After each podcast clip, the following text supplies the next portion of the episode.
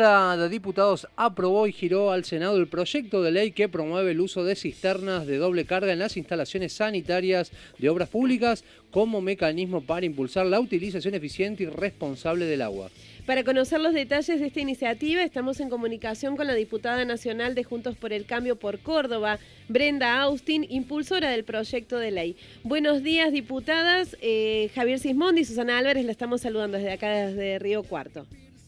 ¿Qué tal, Javier y Susana? Buenos días, ¿cómo les va? Un gusto, diputada Austin, eh, estar en comunicación con usted. Bueno, ¿qué se busca promover con esta iniciativa? Bueno, en primer lugar es una iniciativa orientada a buscar la reducción en el consumo de agua. Como sabemos es una problemática a nivel mundial y las estadísticas realmente son preocupantes de lo que viene por delante y, y lo que se pretende es justamente tratar de incorporar este mecanismo de las cisternas eh, de doble carga, mirando un poco el ejemplo de un proyecto, una iniciativa que se está discutiendo en, Uruguay, donde y también ejemplos este, que ha surgido de, por ejemplo, el, manual de viviendas sustentables que tiene aprobado el Ministerio de Vivienda de la Argentina desde eh, ya el gobierno anterior, donde se recomienda la utilización de ese tipo de mecanismos, que es algo tan simple eh, pero que permite contar con dos tipos de descargas, 3 y 6 litros, de acuerdo a, este, las necesidades, digamos, de utilización. De modo que eh, una medida tan pequeña, tan simple como incorporar en los, pliegos de las licitaciones de, de la obra pública, por ejemplo, de un edificio, de una escuela o de un plan de viviendas, va a permitir este, incorporar eh, un, mecanismo que permite ahorrar entre el 30 y el 60% del agua que se utiliza eh, en, en, los, en los hogares y que eh, para Argentina es efectivamente un problema. Estuvimos analizando distintos datos que muestran cómo en nuestro país el consumo de litros por habitante está claramente por encima de la media de la región. Argentina consume un 83% más de agua este, que, los países vecinos y justamente con estos destinos de, sin distinción, utilizando agua potable eh, para, por ejemplo, cuestiones como eh, el uso del, baño o eh, lavar el auto. ¿no? Es decir, la, la idea con esto es iniciar un proceso de promoción de medidas que tengan que ver con la inclusión en, eh, en, los procesos de diseño, no solo de la obra pública, sino también declarando interés y promoviendo la utilización eficiente y responsable tanto en, las construcciones públicas como privadas, eh, y que esto permita eh, iniciar justamente un proceso de aceleración de, de, un cambio de hábito que tenemos que, que transitar. Miren, un, dato que me parece que es suficientemente representativo del problema que tenemos por delante es que al ritmo de crecimiento de la población se calcula que para el año 2050 por la cantidad de habitantes que va a haber en nuestro planeta va, a hacer falta para satisfacer el mismo nivel de consumo que hoy tenemos tres planetas ¿no? es decir no, no bastarán los recursos naturales que tenemos disponibles eh, en todo el globo si no cambiamos los hábitos de consumo. Y el agua potable es un problema enorme, porque el agua que hay disponible, solo el 3% es agua dulce, es agua, este,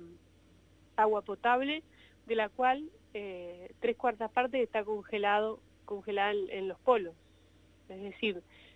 en nuestro planeta los seres vivos, en particular los humanos, debemos vivir con 0,5% del agua dulce que, está disponible en, el planeta. Entonces, indudablemente que este es un, planteo que, muchas de las ciudades en el mundo vienen, vienen haciendo, incorporar manuales de prácticas sustentables en la construcción de vivienda, eh, tiene antecedentes vinculados con acuerdos que han firmado los países, por ejemplo, obviamente los ODS como línea rectora, los Objetivos de Desarrollo Sostenible, donde hay uno de ellos que específicamente plantea desafíos en torno al agua limpia y al saneamiento, eh, y, no es solo, digamos, medidas para reducir el consumo, sino también para mejorar el tratamiento, el uso eficiente de estos recursos hídricos y buscar también este, que, las instalaciones públicas puedan empezar a dar el ejemplo, ¿no? marcar el camino y a demostrar eh, hacia dónde debemos caminar si queremos reducir el consumo de agua, cuidarla y además teniendo en cuenta que no solo se trata de esto, sino del el costo que representa, la energía que representa la, este, preparación del agua, ¿no? la, recuperación, el mantenimiento, el, transporte. Todo esto implica eh, un, un costo de huella de carbono que, que, también se mitiga cuando bajamos los niveles de consumo. Entonces, yo lo decía días atrás cuando lo debatíamos en la Cámara, son de esas leyes que son muy simples, leyes de, de dos, tres artículos, pero que realmente, este, poco ambiciosas, pero que realmente permiten un cambio en algo tan importante como es eh, el cuidado del agua potable en la Argentina. Diputada, ¿cómo se explica que este proyecto de ley que fue presentado por Juntos por el Cambio no fue votado por su fuerza política porque no dieron por válida la sesión? Bueno, en tu, en tu pregunta está la respuesta, ¿no? nosotros lamentamos que en la discusión de la, de la sesión se hayan incluido este, este tema en un momento donde además ya había vencido el, el protocolo de funcionamiento de la Cámara pasada las cero horas y justamente lo que estábamos haciéndole era un planteo al, presidente Sergio Massa de que, de que debía resolver ese problema, convocar a la Comisión de Labor Parlamentaria para decir de qué modo iban a seguir funcionando las sesiones, si presenciales o de manera virtual. Ellos eh, tenían la, la decisión política de avanzar a cualquier costa porque luego venía el, el proyecto para quitarle los fondos eh, coparticipables a, Cava, una iniciativa que, votaron contando con el acompañamiento de los diputados de, nuestra provincia de Córdoba, digamos, algo que realmente nos, nos sorprendió y nos preocupó mucho. Luego de lo cual, lo que hicieron efectivamente fue suspender la sesión y los temas que seguían, donde había este, leyes vinculadas con ciencia y tecnología, con educación, pasarlas para previo a ello resolver la cuestión del protocolo, algo que se ha convocado para el día de hoy. Así que el planteo de fondo lo seguimos teniendo este, y por esa razón, digamos, no obstante explicamos de qué se trataba la iniciativa, una iniciativa que en, en, comisión había sido acompañada por unanimidad, tanto eh, por, la oposición, que fuimos autores del, del proyecto, como también por el oficialismo